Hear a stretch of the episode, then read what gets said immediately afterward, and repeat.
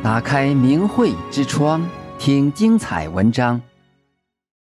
随师万里行，一师傅的证令人信服。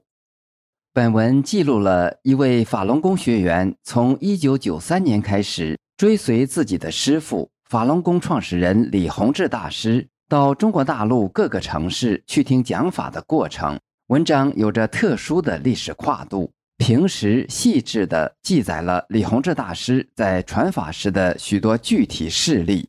在持续了近二十四年的血腥迫害下，很多人都不解，为什么还有那么多人坚持学练法轮功？也许这篇文章能解答这个问题。我从年轻时就有病，总在看病吃药，多年下来对医生药物已没信心。一九九二年年底。身体状况急速下降，有家人搀扶着上飞机来到北京找气功师，找到的气功师给排呀补的，治了许久也没解决根本问题。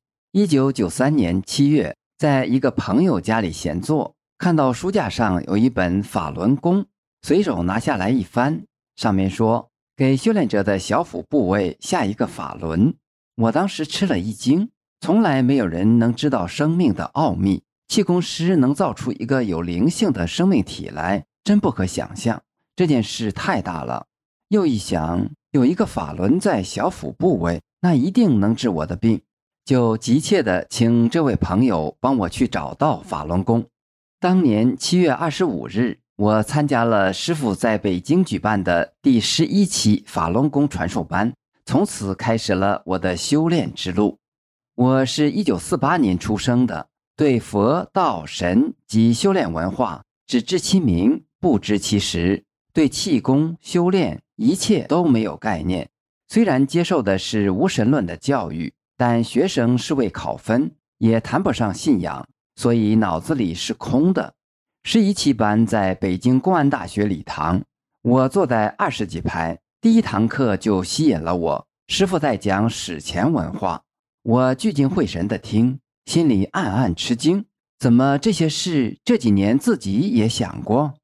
我这一代人在豆蔻年华时赶上了文化大革命，亲眼目睹了人世间各种辛酸苦辣、啼笑皆非的政治游戏，在惨痛的现实中学会了独立思考，对政治、权力各种思潮都会冷静地跳出来观察它，评判它的对错。但面对着茫茫的世界，心里很苦，不知用什么基准来衡量它，用什么标准来把握自己的行为。在工作单位，整日被勾心斗角、尔虞我诈包围着，心里十分厌恶。闲下来时，总喜欢看有关科学探索一类的杂志，思索人生以外的问题。这时的心在人世外飘荡，感到轻松自由。那一天在讲法班上，一下子听到师傅讲了这么多新鲜的东西，觉得好透气，很兴奋。之后每天下午都早早准备着上路去听讲法，每堂课我都听得津津有味儿。每天从课堂上下来，身体的难受程度都缓解许多。一期学习班结束了，我想再能参加一期就好了。听说第十二期班在五棵松的某单位礼堂，我赶紧找人买票。五棵松离我住的地方很远。几堂课后，我开始发烧，咳一声，嗓子连着心疼得很厉害，话都说不出。老学员跟我说：“再难受，你也要坚持来。”三四天后，烧突然退了，感到难受的地方好大一块东西没了。之后，我又参加了第十三期。在二期车辆场更远，先坐车到西便门，然后乘三零九路郊区车到终点。每天下午四点多就上路，七点半开课，回到家十二点多了。三期班下来，我辞退了保姆，自己可以料理日常生活了。一期接一期的听课，师傅讲的越来越高，都是我从来没听过的全新的领域。那么信与不信呢？我小时候在北京郊区的农村住过几年，关于佛道神及鬼的概念，都是坐在小板凳上听老太太们讲故事得来的。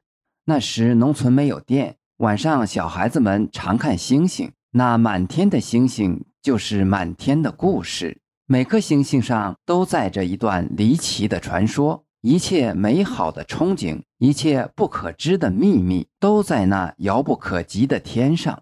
小孩要做坏事了，老太太们就用鬼来吓唬他，还告诉他有因果报应。童年的经历在我心中埋下了种子。长大了，上学了，学校老师说这些都是没有的。进城了，城里人都很现实，不讲那些看不到的东西，自己也从未仔细想过。如今这个题目一下子摆在面前，真有点头晕目眩。我想，人的生命是短暂的，精力也是有限的，不可能什么都亲身去体验。那么，信与不信，就看师傅本人。师傅可信，那么师傅讲的就可信。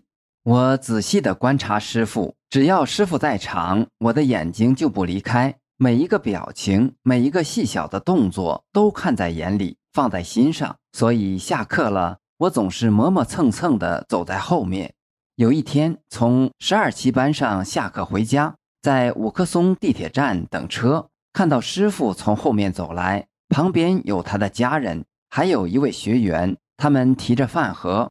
车来了，人们都拥挤着，进了车门，第一眼就瞟一下哪有位子，稍有可能就一步窜过去。等我上车后，发现师傅他们进了隔壁的一节车厢。我赶紧走到两节车厢连接处的车门，隔着玻璃向那边望，见到师傅一点儿不着急，让别人先进，几乎是最后进来。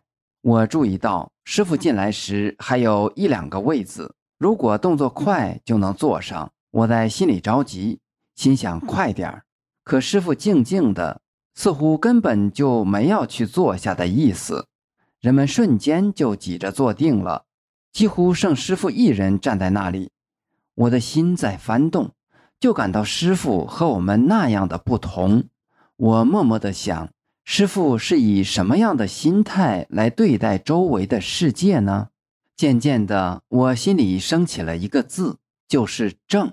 师傅怎么这么正？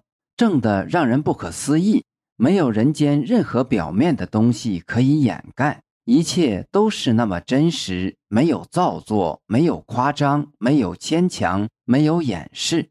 开课的方式也不同于我所见过的任何一个集体讲话的方式。